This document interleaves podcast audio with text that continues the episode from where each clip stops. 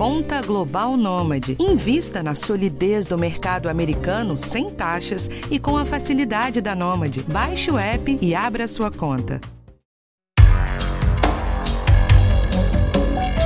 Oi, tudo bem? Eu sou Michele Loreto. Seja bem-vindo, seja bem-vinda ao nosso podcast do bem-estar. O papo de hoje é sobre arboviroses. Você sabe o que, que é? Dengue, zika, chikungunya. São doenças causadas pelo arbovírus transmitido pelo mosquito Aedes aegypti. E essas doenças estão por aí, viu? Muita gente estava esquecida por causa da pandemia do coronavírus, mas em 2020 mesmo, a dengue aumentou bastante no Brasil. Chegou a quase um milhão de casos e isso sem contar com aqueles casos que não foram notificados.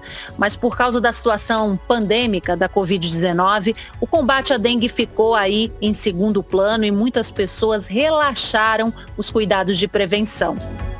Tem um dado da Fiocruz que mostra que 80% dos criadouros são residenciais, estão dentro de casa. E a preocupação, então, continua. Os especialistas dizem que devemos ter um aumento de casos dessas doenças este ano, 2022, principalmente aumento de caso de dengue. Então, vamos aprender e nos prevenir.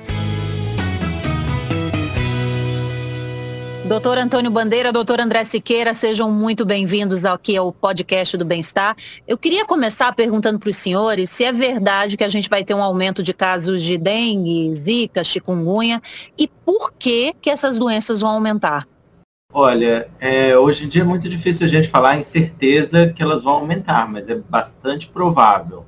Né? E a gente tem várias condições que levam a acreditar nisso. Né? Então a gente tem um período longo sem medidas de controle efetivas. A gente sabe que essa época do verão tem uma quantidade maior de chuvas e aumento de temperaturas que levam a um aumento da, da densidade dos mosquitos que transmitem essas doenças e uma quantidade de pessoas suscetíveis, né, que não têm imunidade contra essas infecções, circulando em diversas dessas áreas. Então, isso tudo leva a crer, e o que a gente viu no fim do ano passado, com alguns estados já tendo esse aumento, que esse ano a gente tem um grande risco de epidemias de dengue e chikungunya, principalmente. Oi, doutor Antônio, qual é a sua opinião sobre isso?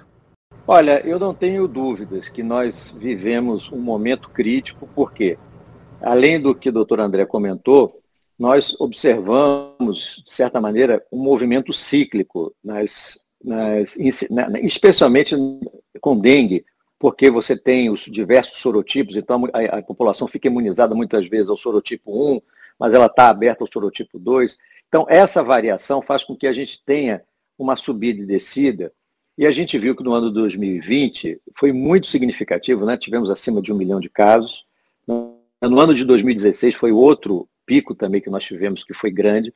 Então, a gente fica a cada dois, três anos, muitas vezes, em situações como essa, em que quando você junta situações ambientais, como agora, em que você tem muita chuva, tivemos até enchentes e tudo, junto com um verão que se aproxima, que também vai ser muito quente, né? haja vista aí, inclusive as ondas de calor que estão vindo, isso é uma combinação que facilita muito do ponto de vista ambiental a proliferação do Aedes aegypti e também a disseminação de doenças como, como é o caso da dengue e da chikungunya. Então isso preocupa muito.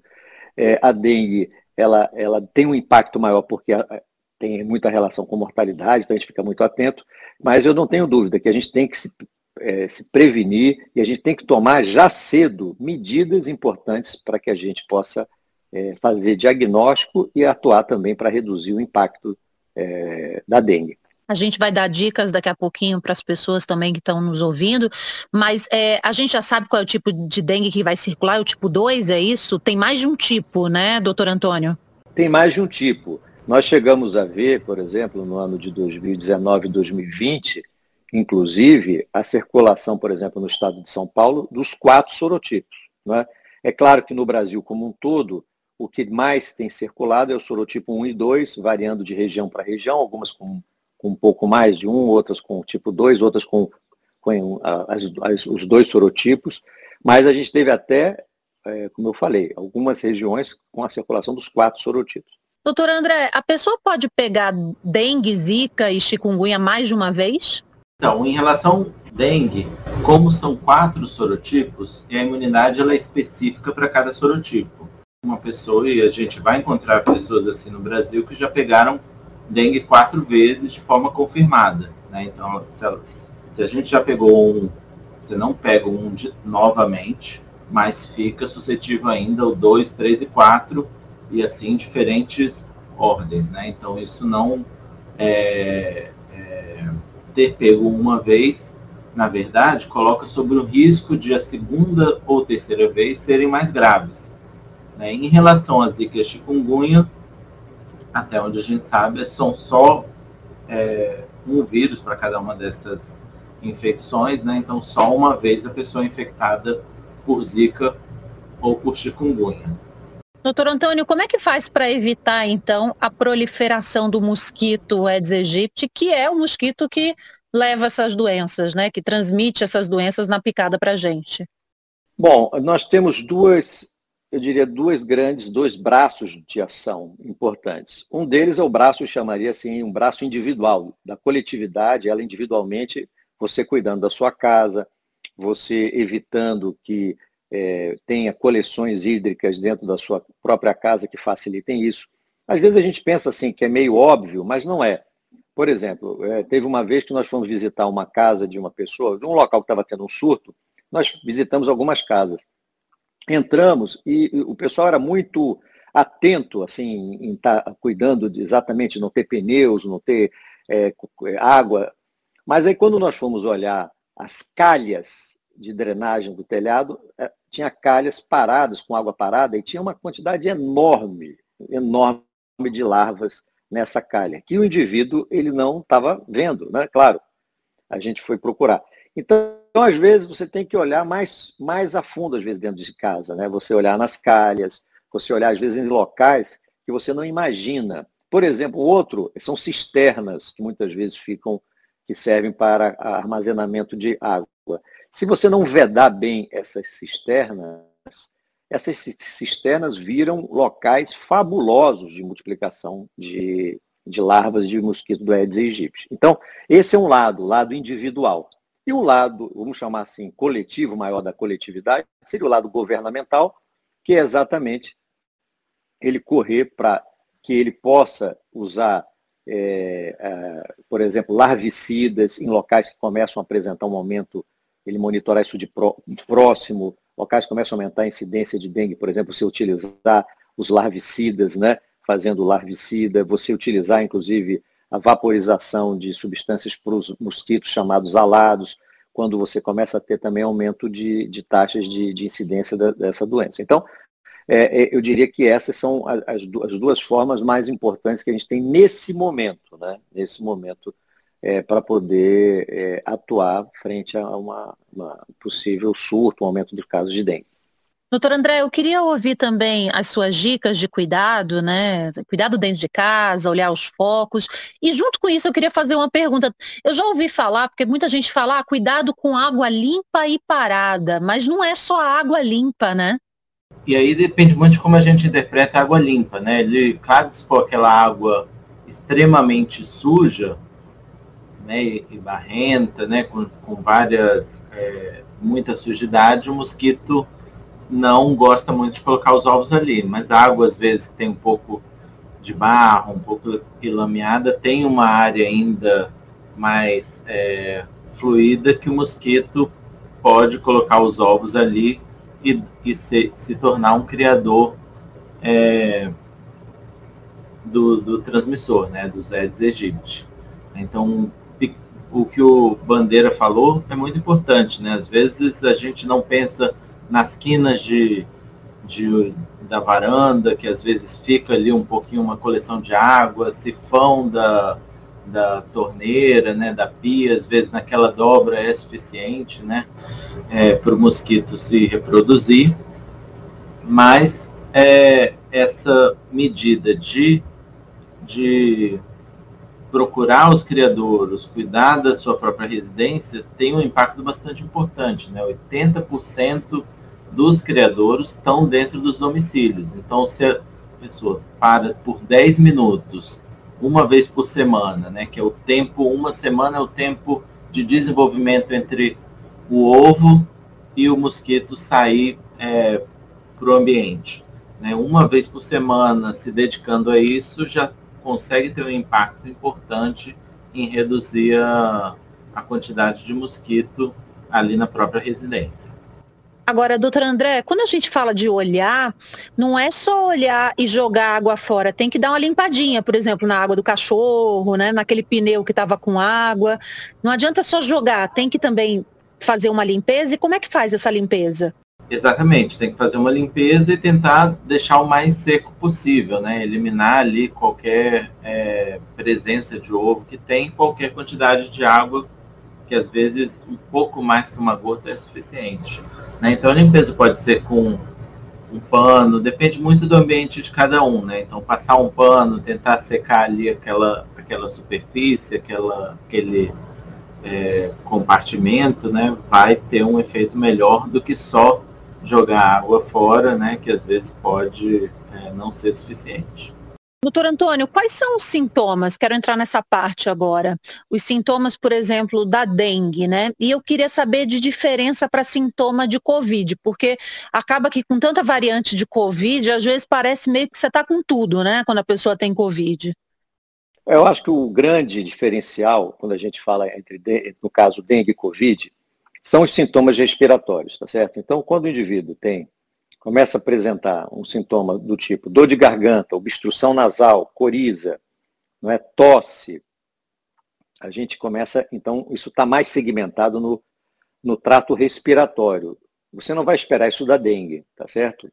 Onde é que as duas doenças elas se encontram? No que a gente chama de sintomas sistêmicos. O que, que é isso? É, são sintomas gerais. Dor de cabeça, febre, dores no corpo, dores nas articulações, dor nas costas, tá certo? Sensação de fraqueza, vontade de deitar e febre. Né? Então, a febre, junto com todos esses sintomas sistêmicos, que são gerais, eles são semelhantes na dengue e na Covid. O que, é que vai diferenciar para a Covid é que a Covid vai ter, somando-se a isso, graus de, variados de comprometimento do trato respiratório. Coriza, não é obstrução nasal, dor de garganta, tosse.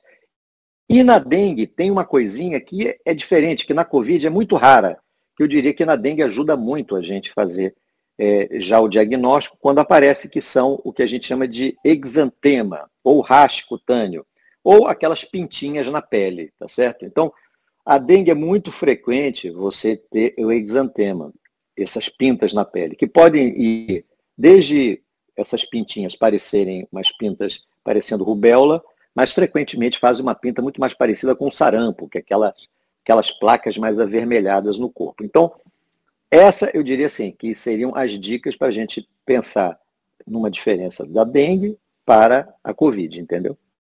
Agora, não necessariamente a pessoa precisa ter a pintinha para ser dengue, né? Não precisa, não necessariamente. E também algumas pessoas, por exemplo, pessoas de pele mais escura, é mais difícil também você fazer, você conseguir visualizar isso. Né? É mais, muito mais fácil com pessoas de pele mais clara. Então, tem essa dificuldade mesmo. Agora, o que é que vai acontecer com a dengue é que você vai ter sintomas de início geralmente súbito de febre, febre alta, 38, 39, com forte dor de cabeça. É uma dor de cabeça que frequentemente acomete ali como se fosse atrás dos olhos, chamada retroorbitária. Uma, umas dores no corpo muito grandes, o corpo está parecendo que está moído, né? Dengue quer dizer isso, né? Um, uma sensação de corpo quebrado, é, corpo moído, dor nas costas, dor nas, às vezes um pouquinho também de dores articulares, não é tão intenso quanto na chikungunya, mas um pouquinho às vezes. Então, vai ser esse quadro súbito de manifestações, como se fosse assim, no corpo, né? Dores pelo corpo, febre alta, dor de cabeça, e que não vai ter sintoma respiratório. Então, essa é a grande, é, eu diria assim, o grande diferencial. Você não espera na dengue ter dor de garganta, ter tosse, ter nariz escorrendo, ter, ter obstrução nasal, nada disso. Se você adiciona isso num quadro como esse, você vai pensar num quadro respiratório, aí é Covid que entra. Sem manifestação respiratória, você vai pensar em dengue, e mesmo que não tenha as manchinhas. Agora, eu queria saber do doutor André o seguinte: é, a gente vive um momento né, em que os hospitais novamente estão lotados por conta de Covid, influenza. Se uma pessoa desconfia que está com dengue, é, zika ou chikungunya, é, qual é o momento de procurar é, um pronto-socorro? Ótima questão, né? Uma questão que não é tão fácil para ser respondida, né? A gente se acostumou e sempre passou a mensagem de que é importante procurar os serviços de saúde o mais é, oportunamente possível né, para passar por uma avaliação adequada, por, por, receber a condução adequada né, e tentar fazer o diagnóstico quando possível. Né? Então, o que a gente recomenda muda em cada cenário epidemiológico, né, em cada cenário de lotação de serviços de saúde, né, no momento em que a gente tem uma transmissão muito intensa de, de Covid e de influenza é, é, nas comunidades, a gente tem que pensar mais no, sinais, no que a gente chama de sinais de alerta. Né? Então, as condutas para as doenças febris em geral, e aí a gente vai falar tanto de dengue, chikungunya e várias outras, né? e até mesmo, certo ponto, da Covid, é o repouso, é tomar o, o um antitérmico, um analgésico que alivia ali aqueles sintomas e uma hidratação é, mais é, vigorosa, né? Então, se a pessoa estivesse se hidratando, se alimentando adequadamente dentro desse contexto. Então, a gente recomenda que sempre procure o serviço de saúde quando tiver algum sinal de alerta. Né? O sinal de alerta pode ser tontura, uma incapacidade de, de tomar os líquidos, né? Se a pessoa tem muita náusea, muitos vômitos, é, algum sinal dor muito intensa que esses analgésicos que a gente tem, de pirona, paracetamol, não estão resolvendo, né? principalmente dor abdominal, algum sinal de sangramento, né? E, e tontura, uma indisposição muito intensa, uma, uma sonolência exagerada. É, esses seriam os sinais que a gente considera de alerta para procurar um serviço de saúde, mesmo nessa situação de, de aumento das demandas, né? Doutor André, existe alguma medicação que não se pode tomar quando você está com dengue, zika ou chikungunya? A gente deve é, não deve fazer o uso de anti-inflamatórios, né, né principalmente no momento agudo, né, e aspirina são, são medicações contraindicadas porque ela aumenta o risco de complicação, principalmente de sangramento. Né, então essas medicações não devem ser utilizadas nesse, é, durante o quadro agudo. Doutor Antônio, é, a gente sabe que repelente tem que usar nessa época do ano, né? Mas qual repelente protege contra o Aedes aegypti? Só a icaridina? Olha, a icaridina, ela protege bem, não é? E é, é bastante utilizada, inclusive é, aprovada para crianças também, entendeu? Mesmo crianças pequenas podem utilizar. E, e é muito, muito eficiente. E eu diria o seguinte, a gente tem que, especialmente em áreas que tá, você está tendo ocorrência de arboviroses, dengue, chikungunya, ou zika, eu diria assim que é importante que as pessoas utilizem, né, especialmente naquelas áreas onde, onde está, estão apresentando é, doenças mesmo, quer dizer, você está tendo aumento de número de casos, a vigilância epidemiológica está sinalizando que está aumentando ali naquela comunidade, é importante que as pessoas usem, mas eu diria que principalmente é importante também que as próprias gestantes, que a icaridina também ela é indicada em gestantes, não tem problema nenhum, não causa nenhum problema para feto nenhum, entendeu? pode ser utilizada, e as, as gestantes utilizem, porque a gente sabe que a infecção pelo Zika na gravidez é o principal, não é? a principal situação crítica que a gente tem para Zika, que é Zika na gravidez. Então, é muito importante que mulheres e as pessoas se informem, estejam gestantes, na sua região, como é que está os casos de Zika, estão aparecendo, está tá, tá tendo circulação, e elas se prevenirem durante toda a gestação, toda a gestação. A gente teve casos na época da grande epidemia de Zika de 2015 e 2016, gestantes se contaminaram no terceiro trimestre e as crianças tiveram a síndrome congênita da Zika. Então, eu diria que, assim, de todos essas eh, quantitativo de pessoas que, que devam utilizar numa situação em que aumentam os casos de arbovirose na sua região, mas principalmente as gestantes ficarem muito atentas e utilizarem e se, se há relatos, se a vigilância na sua localidade aponta para um aumento é, ou para a ocorrência de casos de Zika, especialmente se essa pessoa viaja, porque muitas vezes o indivíduo mora em áreas onde não está tendo transmissão de Zika, mas chega essa época do ano, vai passar férias em locais que está tendo transmissão de Zika.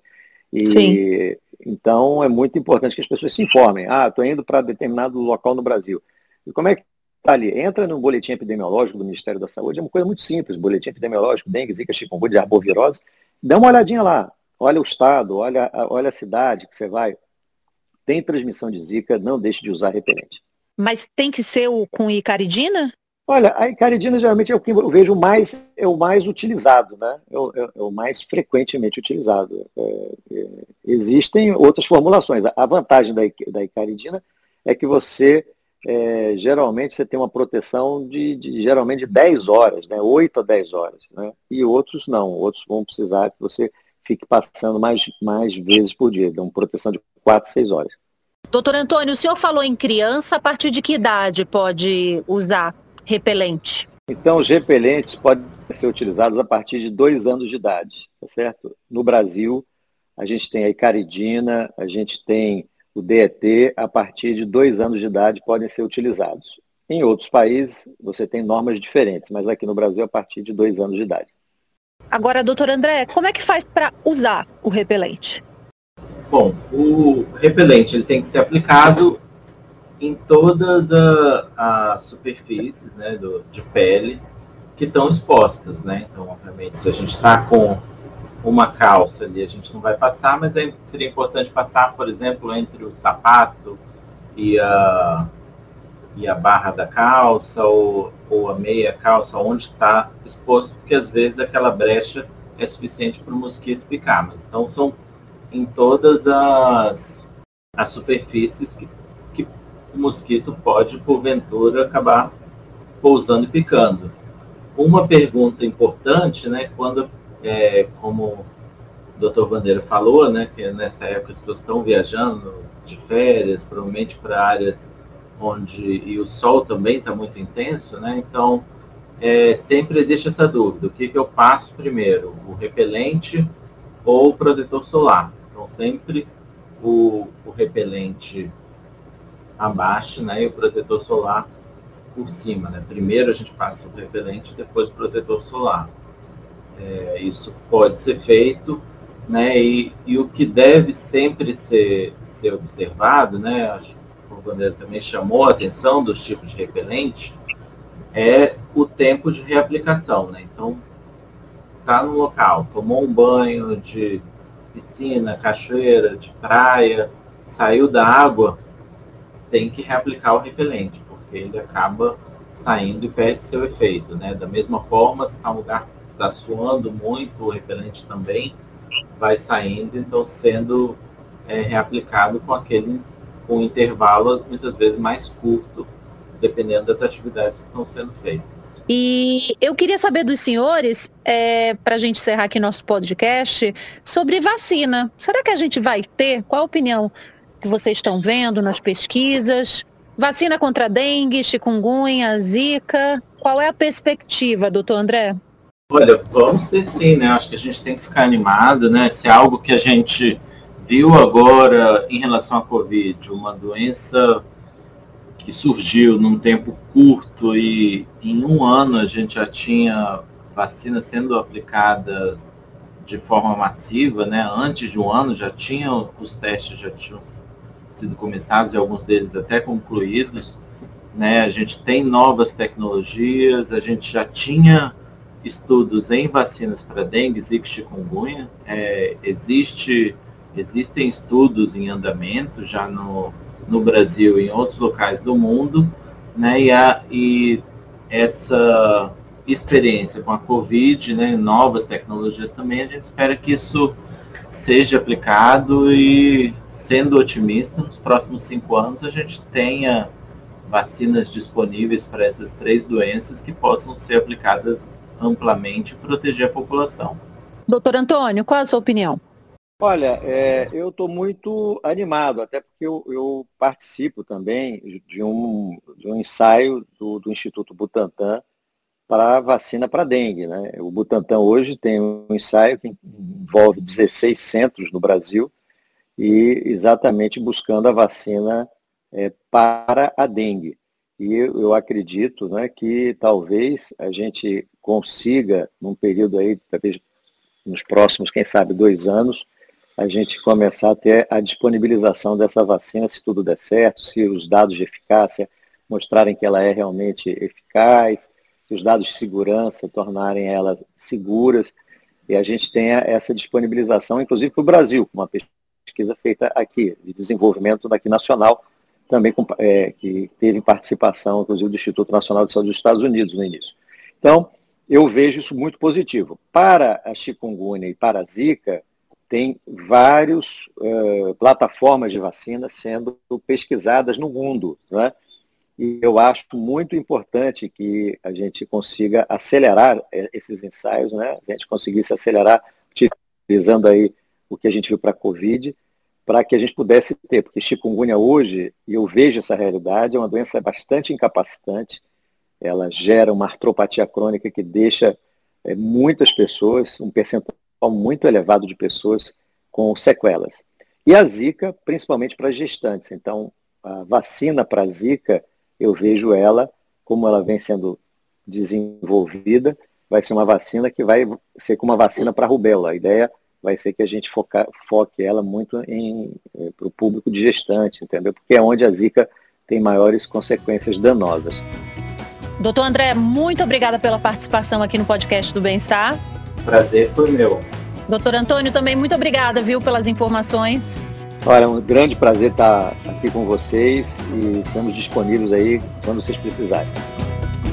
E você que está nos ouvindo também, muito obrigada pela sua audiência. Toda quarta-feira tem assunto novo aqui no podcast do Bem-Estar. Esse podcast teve gravação e produção de Adriana Soderi, edição Guilherme Matucci, direção Ivone Rapp e roteiro Michele Loreto. espero você na próxima. Um cheiro. Até lá.